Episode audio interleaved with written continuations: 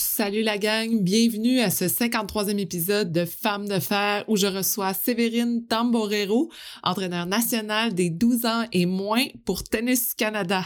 On parle de haute performance, de notre définition du succès et de la place des femmes dans le milieu sportif. On l'écoute dès maintenant. Bienvenue à Femmes de fer, le podcast qui vous aide à atteindre vos rêves les plus fous. Je suis votre animatrice Sophie Momini, rédactrice, productrice et momtrepreneur qui veut toujours tout connaître sur tout.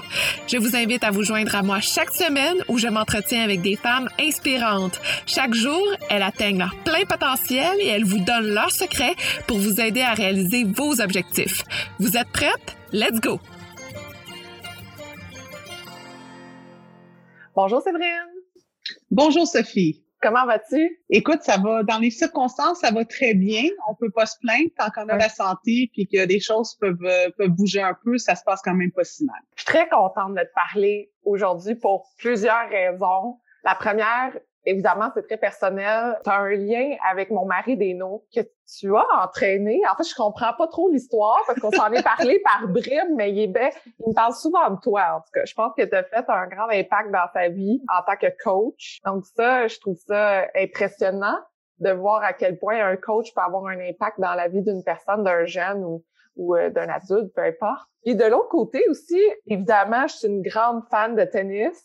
Et là, je suis vraiment euh, impressionnée de te parler de ce côté-là parce que pour moi, c'est, c'est un des sports que j'adore regarder. Bon, je veux pas dire j'espère, mais que j'aimerais que mon petit gars éventuellement s'intéresse à ce sport-là, ne serait-ce que juste pour s'amuser. Et aussi parce que tu es une coach femme dans un milieu qui peut être imposant ou qui, en tout cas, où tu t'imposes. Et ça, je trouve ça franchement impressionnant. Bref, la table est mise.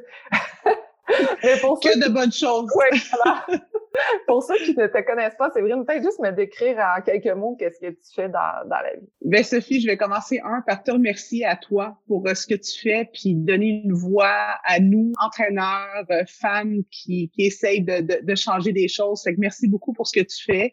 Euh, je sais que tu fais beaucoup de choses avec le podcast, puis je pense que c'est important d'avoir euh, cette ouverture-là. Puis le parallèle avec Dino, je pense qu'il y, y, y a, eu autant d'impact peut-être euh, sur moi que peut-être moi ah! j'en ai eu sur lui, parce que c'est c'est pour moi des, des, des gens comme ça, des jeunes que j'ai vus, euh, que je vois grandir, que je vois réussir. c'est pour ça que je fais le travail que je fais. Donc, mm. pour moi, de voir quelqu'un comme Dino réussir, malgré que même en ce moment, c'est difficile, il est dans le milieu du coaching sur le plan d'entraînement physique, mais, mais de voir toute son énergie puis ce qu'il fait. Alors pour moi, c'est c'est super d'entendre ces choses-là. Alors ben oui, pour les gens qui me connaissent pas, euh, je suis dans le coaching depuis euh, plus de 30 ans. Si le coaching, je dirais, est-ce que le coaching m'a choisi, est-ce que j'ai choisi le coaching Je pense que c'est un mélange des deux. J'ai commencé, euh, je jouais au tennis. J'étais une joueuse quand même de niveau, je dirais national. J'ai eu l'opportunité à très jeune âge, vers 15-16 ans, d'enseigner. Euh, à des jeunes et c'était très drôle parce que c'était presque des jeunes qui avaient mon âge à ce moment-là. Et puis j'ai eu la piqûre, j'avais l'opportunité d'aller à l'université américaine et en même temps, j'ai eu une offre d'être entraîneur à temps plein. Donc ça, ça s'est passé à 17 ans. 7 ans, je me suis dit, ben pourquoi pas, je me lance pieds joints dans quelque chose que j'aime et, je sais qui, qui est ma passion et qui va être là toute ma vie. Mm. Donc, ben j'ai le plaisir de faire ça. Je vais avoir 50 ans cet été, donc euh, j'ai le plaisir de faire ça depuis que j'ai 17 ans. Wow! Fait que déjà, dès le début, j'ai dit, ça, c'est ma passion, puis je continue là-dedans. Est-ce qu'il y a eu un moment où tu t'es dit, bon, coaching de tennis, hmm, je suis connue pas de temps, une femme dans le milieu. Est-ce qu'il y a eu un moment où tu t'es dit, c'est peut-être pas ma place où je devrais continuer vers d'autres types d'études? Est-ce qu'il y a d'autres choses qui t'appelaient ou pas du tout? Ta question est tellement bonne parce que j'étais dans ce milieu-là parce que il y a eu des situations d'être avec des jeunes, autour des jeunes, puis c'est le sport, c'est le tennis, c'est quelque chose que, que je suis passionnée puis que j'adore.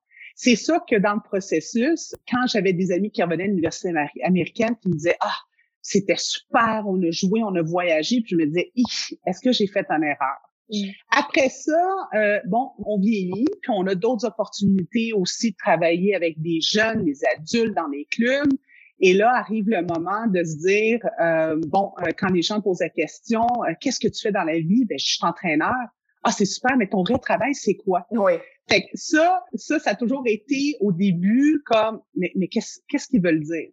Et là, ce qui est drôle, c'est que maintenant, comme je dis aux gens, je dis, à quelque part, euh, ça fait plus de 30 ans que je fais ce que je fais.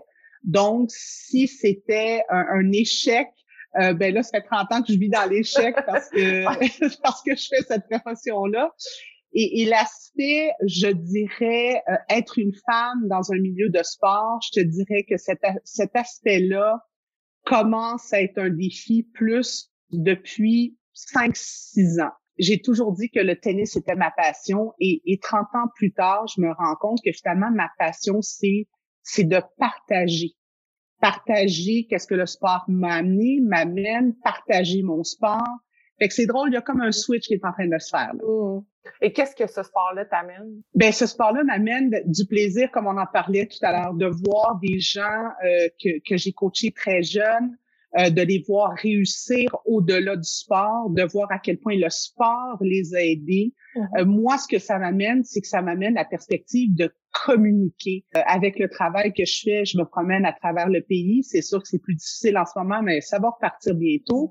Et, et, je me rends compte que de, de voir les jeunes, de parler aux entraîneurs, de parler aux parents, oui, je les aide, je les supporte, je les outille, mais finalement, je pense que ces gens-là se rendent pas compte qu'ils ils font un plaisir à moi aussi. La question du sport, commençons par, euh, par rapport aux jeunes. Peu importe à qui on en parle autour, c'est sûr qu'il y a une différence en disant mon enfant aime le samedi matin aller jouer au soccer comme ça et de dire oh, je pense que mon enfant a le talent ou ne serait-ce qu'un petit quelque chose de plus pour aller plus loin.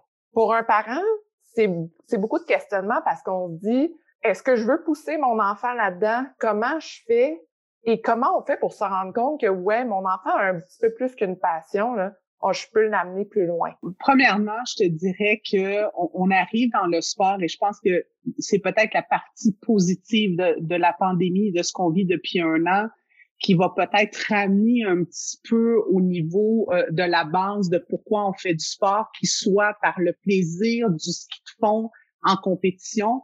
Euh, il faut falloir qu'on redéfinisse qu'est-ce que ça veut dire haute performance. Mm-hmm. Au début, ça me faisait sourire. Maintenant, ça me fait comme réagir un peu quand j'entends oh, mon, mon enfant, il a 7 ans, puis euh, il fait l'école à la maison parce qu'il fait de la haute performance. Mm. Ça, ça, c'est, ça, ça sera un autre podcast, c'est un autre débat, c'est une autre conversation.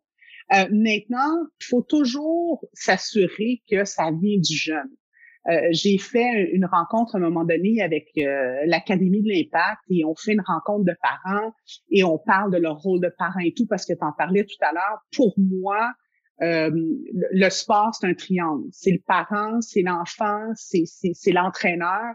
Puis c'est cette équipe-là, puis il y a, d'autres mondes qui se rajoutent un petit peu quand on vieillit, puis on a, on a des attentes olympiques, par exemple, ou professionnelles. Le parent, à un moment donné, pose la question à cette rencontre-là, puis il dit, c'est vrai, mon jeune a 8 ans, euh, il va être le prochain Ronaldo. Et, et qu'est-ce que je lui dis? Mais je lui dis, pourquoi pas? Mmh. Parce que c'est correct de faire en sorte, qu'est-ce qui va driver les jeunes, mmh qui va les motiver, c'est cet objectif ultime qui est peut-être d'être Ronaldo, peut-être d'être Félix Auger-Aliassime, d'être le prochain joueur de hockey qui va jouer à la Ligue nationale. Mmh. Ça, c'est important de le nourrir parce que c'est ça qui fait qu'à un moment donné, on entend toujours des athlètes, hein, ah, j'avais un rêve. Mais, mais c'est vrai, il faut les laisser rêver. Ça, ça change avec le parcours. Fait qu'un enfant qui a envie de, de faire ça, ben c'est quoi le, le, le, but du parent? Mais le but du parent, c'est de lui donner des outils pour essayer d'atteindre ça. Mais le problème, c'est qu'il faut donner des outils sans retour sur l'investissement. Et ça, c'est difficile parce qu'il y a des parents qui, euh, à très jeune âge, si l'enfant performe pas, il n'y a pas des résultats, ils vont le sortir du sport parce que c'est pas assez bon. Uh-huh. Donc ça, c'est le premier défi. Après ça, ben c'est sûr qu'il faut avoir la lucidité comme parent et comme entraîneur de voir et diriger le jeune vers où il veut, mais où il peut aussi. Uh-huh. Alors, c'est certain qu'un jeune qui a 16-17 ans, euh, qui est peut-être dixième, euh, si on prend le tennis, dixième au tennis dans, la province, et il dit, je veux être le prochain Raphaël Nadal, ben là, il va falloir avoir une conversation. Et, et c'est là souvent qu'on se perd dans le sport parce que euh, c'est pour ça que pour moi, quelqu'un comme Dino, je, je, trouve ça extraordinaire de voir la réussite qu'il a. Puis je sais que c'est le sport qui lui a amené.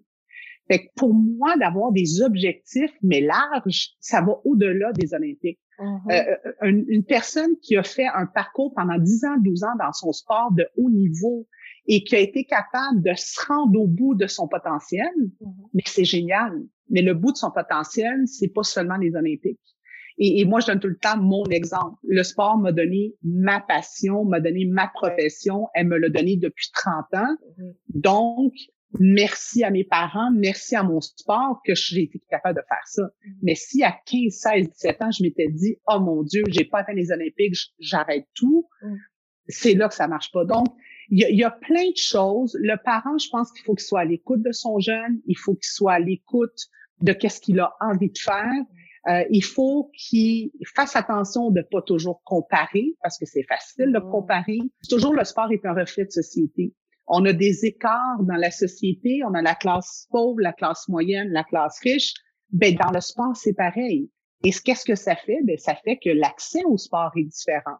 Mm-hmm. Donc, si tu es un parent qui est dans le tennis, qui, qui, qui était obligé d'être sur le terrain avec ton, propre enfant parce que tu pas les moyens d'avoir un entraîneur privé et tout ça, mais ben, c'est très clair que euh, la façon qu'on va te regarder à 7-8 ans, comme jeune, va peut-être avoir une progression différente que celui qui a un entraîneur à temps plein depuis qu'il a 5 ans. Mmh. Alors ça, faut faire attention. Oui.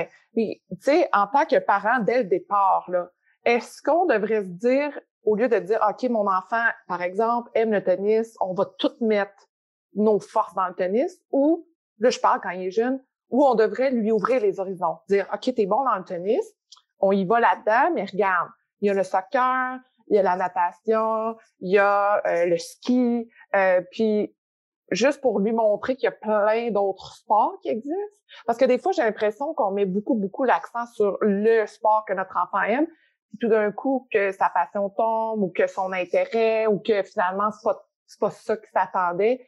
Ah, ben là, il aura pas vu tout ce qui existe non plus. Écoute, euh, c'est pas une impression que t'as. On est rendu dans un dans un système de société sportive, en tout cas, où on a une approche qui est très business.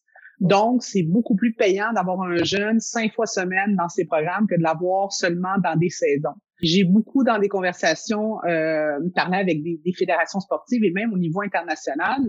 Et ma question est toujours la même. C'est quoi votre sport, euh, votre sport d'été ou vos sports de saison? Il y en a plus de sport de saison parce que tout le monde joue à l'année. Alors ça, ça a changé la donne. Avant, on avait des jeunes qui jouaient au tennis. Moi, je me souviens quand je jouais, j'étais joueuse, je jouais dans mon parc l'été et j'arrivais au mois de septembre. Puis après, je bon, j'allais un petit peu dans mon programme intérieur. Puis après ça, c'était le ski. Puis après, on faisait d'autres choses. Donc, c'est sûr qu'il y a cette partie-là qui est pas facile pour les parents. Parce que aussi, les parents se font dire très vite, hey, ton jeune, il a du talent. Un talent, ça veut dire quoi? C'est très large. Potentiel, ça veut dire quoi? C'est très large. Mm-hmm. Donc, le parent, il se fait dire ça, c'est, hey, OK, il y a quelque chose. Bon, ben, on va y aller all-in. Euh, un petit peu comme tu le disais, moi, je suis d'avis qu'il faut bâtir des petits êtres humains avant de bâtir des joueurs ou des athlètes. Il faut les amener dans des sports d'équipe, des sports individuels, parce que il y a des jeunes par personnalité qui préfèrent être tout seuls sur leur petit terrain de tennis ou qui préfèrent être en groupe dans leur petite équipe de soccer le samedi matin. Alors, moi, je pense que pour ça, c'est important. L'autre chose, c'est qu'on veut que le jeune diversifie son développement. Et diversifier, ben, veut dire ça. Aller au soccer, aller à la natation, aller au hockey. Il faut avoir une approche qui est plus globale comme ça pour qu'il développe ses habiletés physiques à lui, qui se développe sur le plan social aussi d'être avec d'autres jeunes. Maintenant, le système est un peu difficile pour les parents de faire ça. Mm-hmm. Tout le monde sait que c'est important de faire plusieurs sports. Mais le parent, il se dit, OK, pas de problème, je vais aller faire du tennis. Ouais, mais si tu veux être dans tel groupe, faut que tu fasses quatre fois semaine.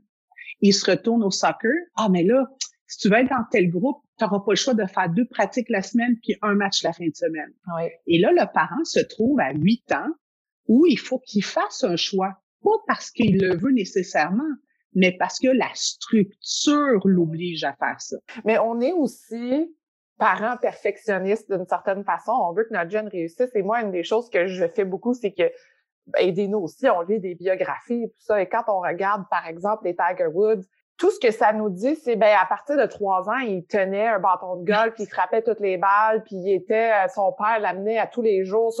Puis tout, tout ce qu'on voit finalement, c'est que ce jeune-là, avant même quasiment qu'il parle, jouait le sport et n'a jamais lâché. Donc en tant que parent, on est comme OK, fait que c'est ça qu'il faut faire avec notre enfant. Je veux pas que tu me nommes des, des gens ou peu importe. J'imagine que tu vois beaucoup de parents aussi obsédés de ce sens-là. Qu'est-ce que tu leur dis? Oui, et euh, tellement des encore des belles observations. Puis c'est ça qui est dur en ce moment. Tu sais, je dis toujours quand les parents Tiger Woods, c'est tellement un bon exemple. Hein, quand on l'a vu la première fois, il a frappé des balles de golf. Tout le monde était là, waouh, quel talent. Puis moi, comme entraîneur, euh, dans, dans ma profession, ma question c'était plus, ouf, combien de balles il a frappé avant d'être là à six ans? Euh, j'ai le même réflexe en ce moment au niveau du tennis. Avant, je pouvais me promener à travers le Canada puis de dire, oh, ce jeune-là, il a l'air bien, il a quelque chose, il bouge. Là, je suis obligée de faire le raisonnement, OK, mais qu'est-ce qu'il y a derrière? Mm-hmm. C'est vraiment ses, ses habiletés qui est comme ça ou il prend des cours privés, il y a un entraîneur physique? Donc, je suis obligée de poser la question parce que je me fais dire de plus en plus que des jeunes à 7-8 ans font du 15 heures, 20 heures semaine. Mm. Donc, des parents qui sont impliqués et qui sont impliqués pour une raison qui est le produit final. Je dis toujours aux parents, il y a, un prix à payer pour des décisions puis des choix. Mm-hmm. Le prix à payer n'est pas toujours négatif, mais il faut toujours comprendre que derrière des résultats, derrière des joueurs professionnels, mm-hmm. il y a un parcours. Puis combien de jeunes ça a pris pour avoir un Nadal en Espagne? Mm-hmm. C'est toujours ça qu'il faut se, qu'il faut se poser comme question. Le but, c'est pas de dire qu'il faut arrêter de rêver puis de faire de la compétition. Non. C'est de dire qu'il y a un parcours, puis tu le disais tout à l'heure. Qu'est-ce qui définit le fait que ton enfant réussisse? Et ça, là, c'est ça que je parle toujours aux parents. Mm-hmm. À 7 ans, c'est quoi sa réussite? À 10 ans, c'est quoi? À 20 ans, ça va être quoi? Parce qu'il faut progresser là-dedans. On peut pas dire à 8 ans s'il est pas dans le parcours parce que je veux qu'il soit professionnel. Ça, ça marche pas. J'ai plein de parents qui m'appellent, qui m'envoient des courriels. J'ai mon enfant de 6-7 ans. Il est bon. Euh, qu'est-ce que je peux faire? Est-ce que tu peux le regarder? Oui, avec plaisir. Mais il y a toujours une intention en arrière. Fait que je mm-hmm. pense qu'il faut définir c'est quoi ce succès-là. Et ce succès-là va changer. Hein, avec l'âge. Il va changer. Puis le parent, euh, quand il est très, très impliqué, ben il faut essayer de l'aider puis de l'outiller parce que souvent, c'est juste ça qu'ils attendent, c'est qu'on leur donne des outils pour prendre des bons choix.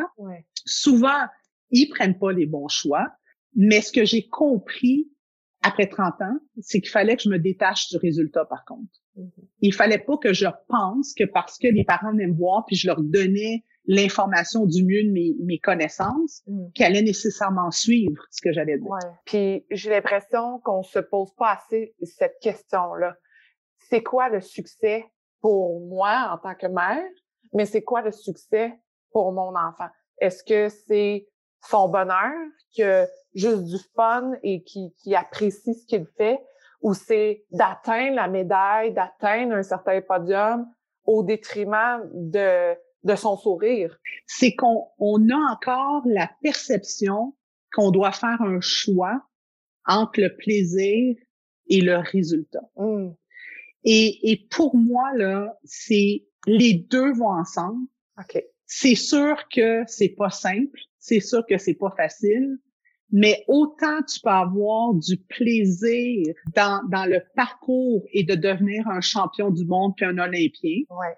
Euh, autant que tu peux aussi trouver ça très, très, très plat ton sport quand tu es jeune, puis d'être démotivé quand es, euh, tu fais un petit peu de compétition, puis c'est tout.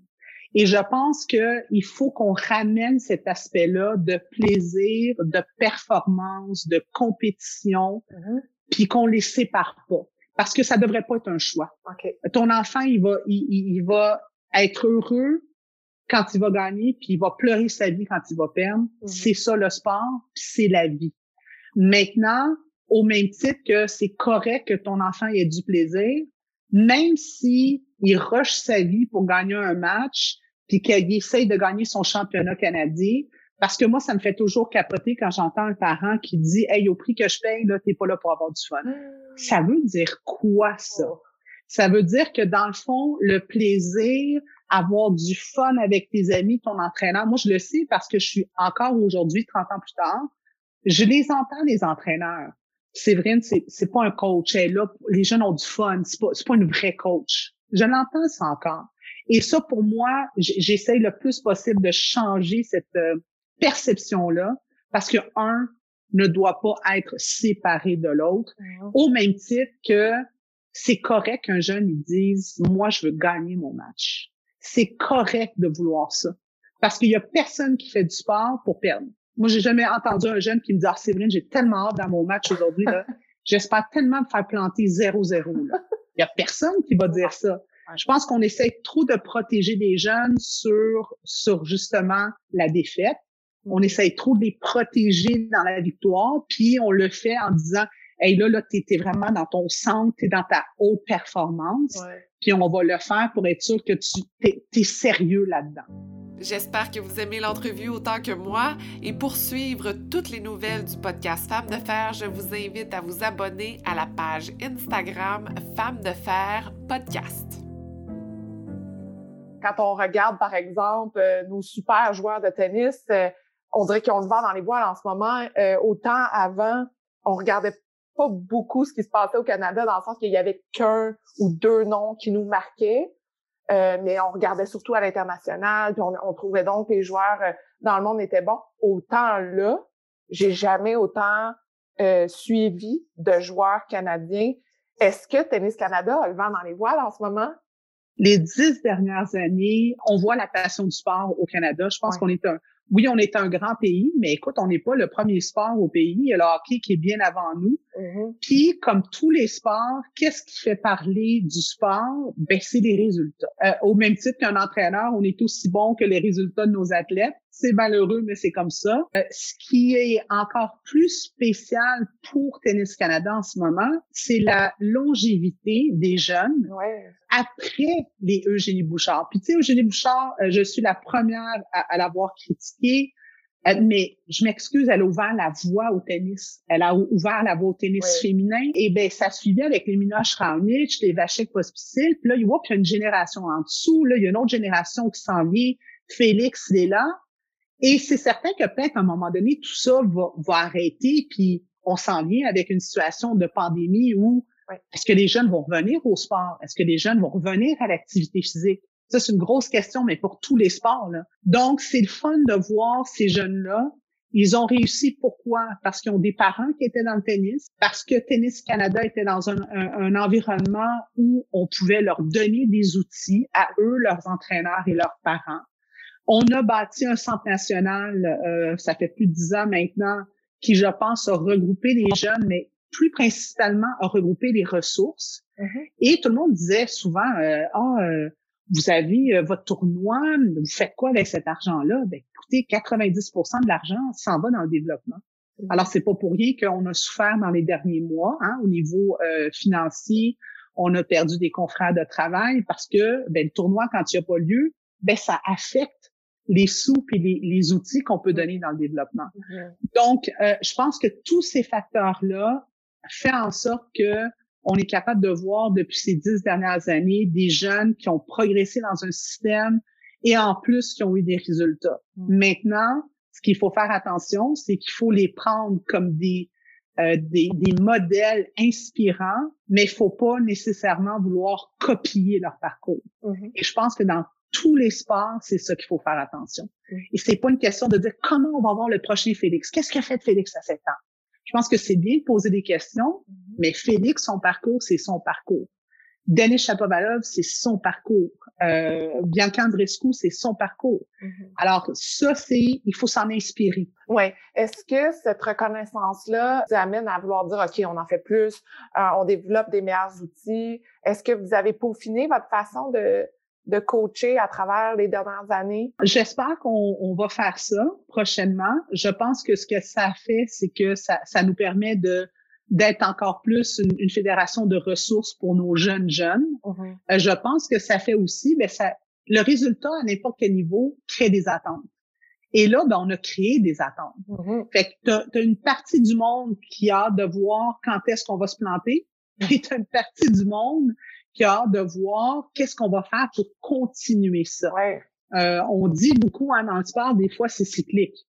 On dit, ben là, on avait une génération de jeunes, bang, c'est parti. Après, on a une génération de jeunes filles, bang, c'est parti. Puis à un moment donné, ça va arrêter. Et, et je pense que ce que Tennis Canada fait depuis deux, trois ans, c'est justement de dire non, on veut pas que ça soit juste depuis dix ans, qu'on est un cycle, on veut essayer de reproduire le fait qu'on a une autre génération qui suit. Et là, ça va devenir le, prochain défi de, de, Tennis Canada. Moi, je veux quand même parler de la place des femmes dans le sport. Je pense que... Euh, oh boy! je pense, en fait, tu as écrit un livre sur le sujet que je trouve fascinant et, et très important. Premièrement, peut-être commencer par dire pourquoi tu as décidé d'écrire ce livre-là? Est-ce que c'était un ras-le-bol? Est-ce que c'était juste euh, une réflexion que tu as faite au fil du temps ou il y avait d'autres motivations en arrière? Un mélange de tout ça. Ouais.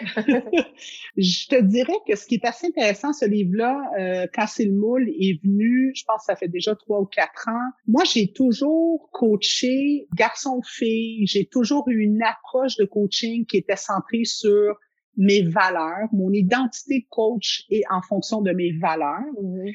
Et j'ai jamais fait une différence sur euh, je coach un, garçon, je coach une fille.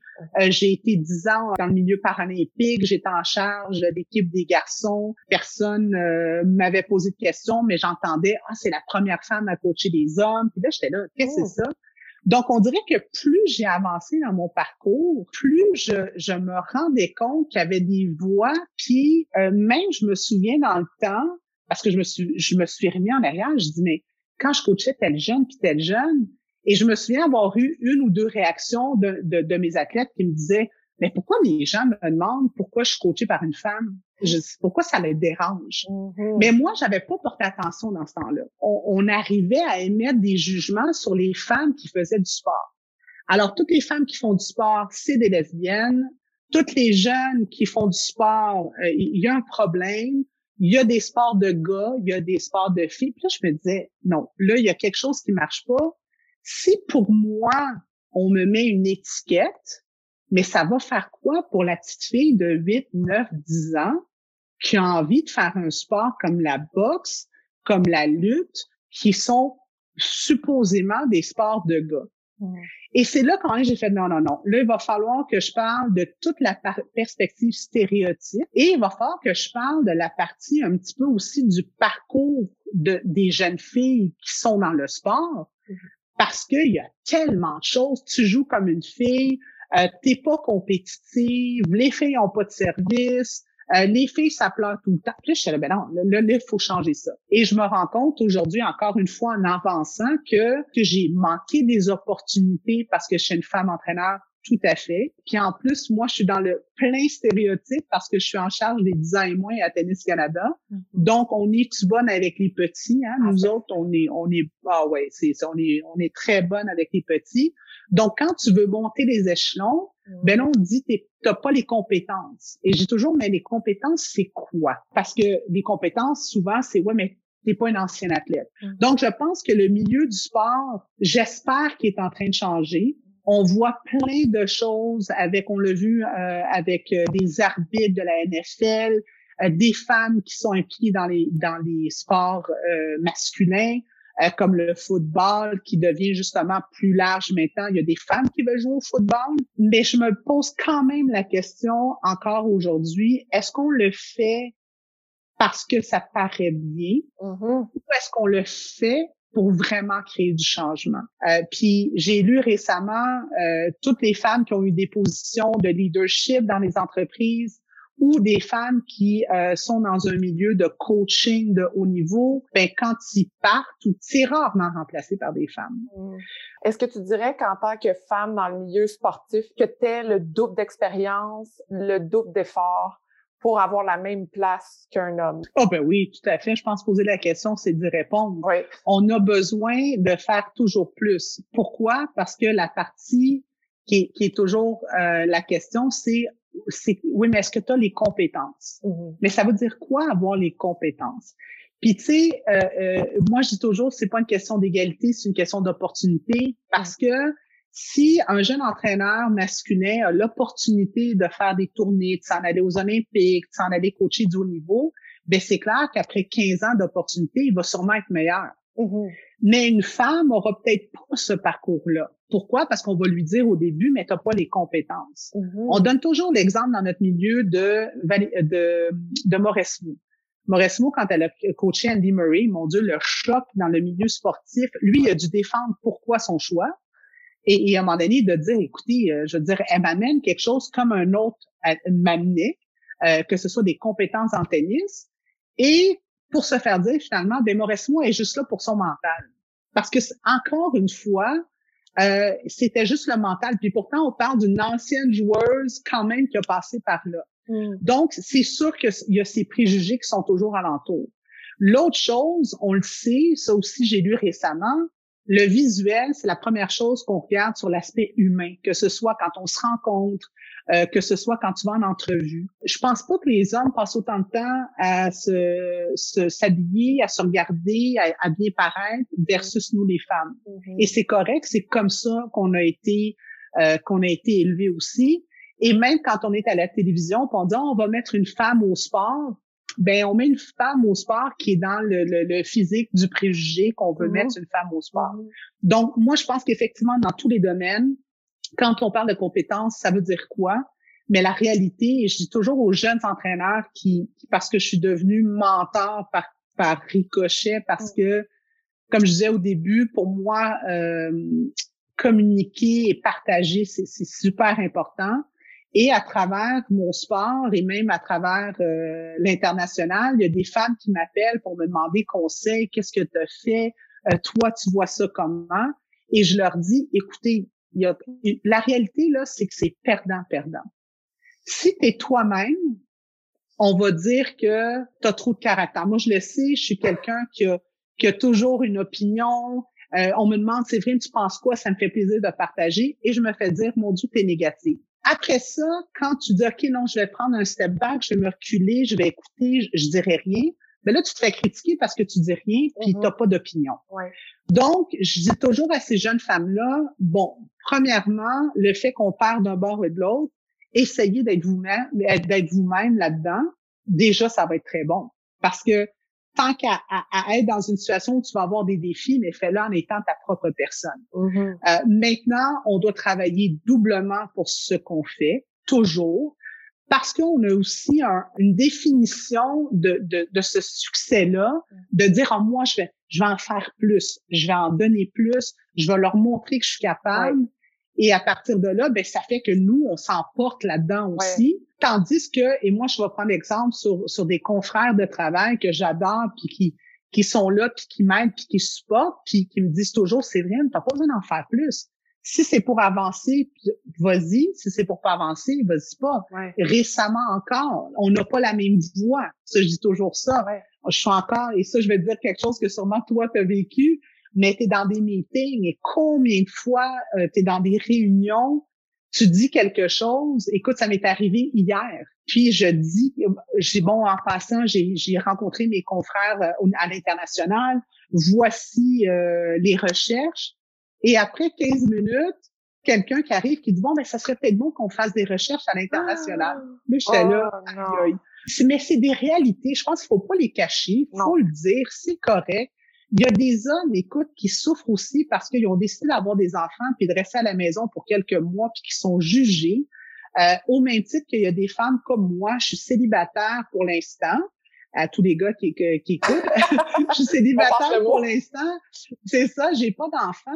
Et c'est comme si, ah ben c'est pour ça, euh, parce que j'ai décidé d'être dans le sport, que c'est ma situation actuelle je me dis, wow, il y a des choses qui changent. On, voit qu'il y a des gens qui font des efforts. Je me souviens dans le livre, euh, je parlais de quotas, puis à un moment donné, je disais, est-ce que je suis pour les quotas? Puis je disais non. Mais posez-moi la question dans cinq ans ou dans dix ans. Euh, je suis pas encore dans cinq ans du livre, puis je, me pose la question si on n'a pas besoin d'avoir ça. Puis je disais à une concert récemment, euh, on parlait justement des emplois, que ah, Sève elle dit là, je, J'étais un petit peu déçue. Là. J'ai, j'ai réussi à avoir un poste, mais je, je le sais que c'est parce qu'il fallait qu'il embauche une femme. Puis j'ai dit, qu'est-ce que tu vas faire? Elle dit, oh, ça, ça m'écœure. Elle dit, je suis pas sûre, je vais prendre le poste. Je dis, attends une minute, là. Est-ce que tu crois qu'un homme qui va avoir une job va dire, ah, est-ce que vous me prenez pour les bonnes raisons? Est-ce que vraiment vous me prenez pour... Ils vont pas faire ça. Qu'est-ce qu'ils vont faire? Ils vont se retourner puis ils vont dire merci. Alors pourquoi nous, on fait pas la même chose? Malheureusement, on va avoir des opportunités parce qu'on est des femmes. Mm-hmm. Ben, on se retourne puis on va dire merci. Je veux juste terminer pour savoir, Séverine, comment ça se passe en ce moment l'entraînement? Quelques mots parce que je sais que c'est difficile pour tout le monde, mais Comment tu vois un peu l'avenir du sport en ce moment? C'est pas facile. Je pense qu'au début, ça allait bien parce que bon, l'été arrivait, on était dehors, les jeunes n'ont pas vu vraiment de différence, il y avait plus d'école. Euh, et l'aspect compétitif était, était quand même là. Mm-hmm. Et euh, les entraîneurs, nous, on était là, puis on les motivait, puis on était toute la journée dehors, fait que c'était super. Mm-hmm. Là, ça, ça a commencé à changer. On a eu le discours, ah, c'est correct, prenez le temps. Vous avez le temps pour travailler sur vos compétences, vous allez pouvoir améliorer vos frappes, euh, votre aspect physique. Fait que les jeunes, c'est comme oui, ils ont embarqué. Mais là, sont plus là. On a dû canceller des compétitions, canceller des, des championnats nationaux. Et là, à force de parler avec les jeunes, je me rends compte que, que ce soit des garçons ou des filles, l'aspect social de ce que le sport leur amène est hyper important. L'aspect de se voir, de se jaser, de se toucher. L'autre chose qui leur manque beaucoup, c'est la compétition. Puis pas juste pour la partie sociale. Et là, ce qui est important pour les parents qui vont nous écouter, c'est que pour eux, la partie compétitive, c'est, c'est l'objectif de pourquoi ils font ce qu'ils font. Mhm. Euh, on va entendre des parents qui vont parler beaucoup de des résultats. Mon Dieu, ils vont perdre leur classement, puis ils vont pas au Canada, puis qu'est-ce qui va arriver? Mais les jeunes, c'est pas ça. Eux, c'est juste dire, mais mais je m'entraîne Avant, je m'entraînais parce que ben, je voulais me classer pour le Canadien, je voulais faire une tournée avec Tennis Canada, je voulais m'en aller avec mon club euh, en Floride. Et ça, ils l'ont perdu. On, doit faire des changements pour, pour la santé mentale et physique de nos jeunes. Et, et, je pense que on ne se rend pas compte, malheureusement, comme bien d'autres choses, on va voir les conséquences à court, moyen, long terme. Je pense qu'il va avoir un impact négatif au retour de tout ça mhm. parce que les jeunes ont rempli leur temps avec autre chose, parce que les jeunes n'ont pas justement d'objectif du pourquoi ils s'entraînent.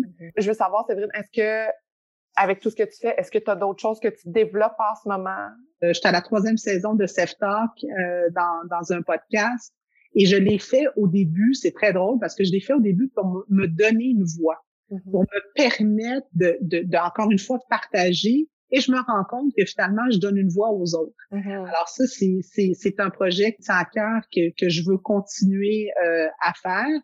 Et là, je suis en train justement de, avec tout ce qui se passe, je me rends compte à quel point euh, la valeur de l'activité physique, de l'entraînement, euh, aider les parents, aider les autres entraîneurs au-delà de mon sport, ça, ça prend beaucoup de place aussi. La, la, pandémie, pour moi, euh, m'a permis d'avoir une, de créer une communauté à l'extérieur de mon sport, mais internationale. Mm. Finalement, ben, tu l'as mentionné au, courant de notre entretien, les femmes dans le sport, que ce soit les jeunes filles, que ce soit les entraîneurs, euh, je suis en train de réfléchir à une façon de comment je vais être capable d'être un modèle ou de créer des opportunités à ce niveau-là. Donc, euh, pour les gens qui veulent te suivre, euh, c'est quoi la meilleure façon de te contacter? Tu peux me rejoindre sur Instagram, sur Twitter, sur Facebook, sur mon site internet coachsevi.com. Génial. Ben merci beaucoup Séverine. Merci à toi Sophie. À très bientôt. À très bientôt. Merci d'avoir été à l'écoute. J'espère que vous êtes incroyablement inspirés pour vos projets.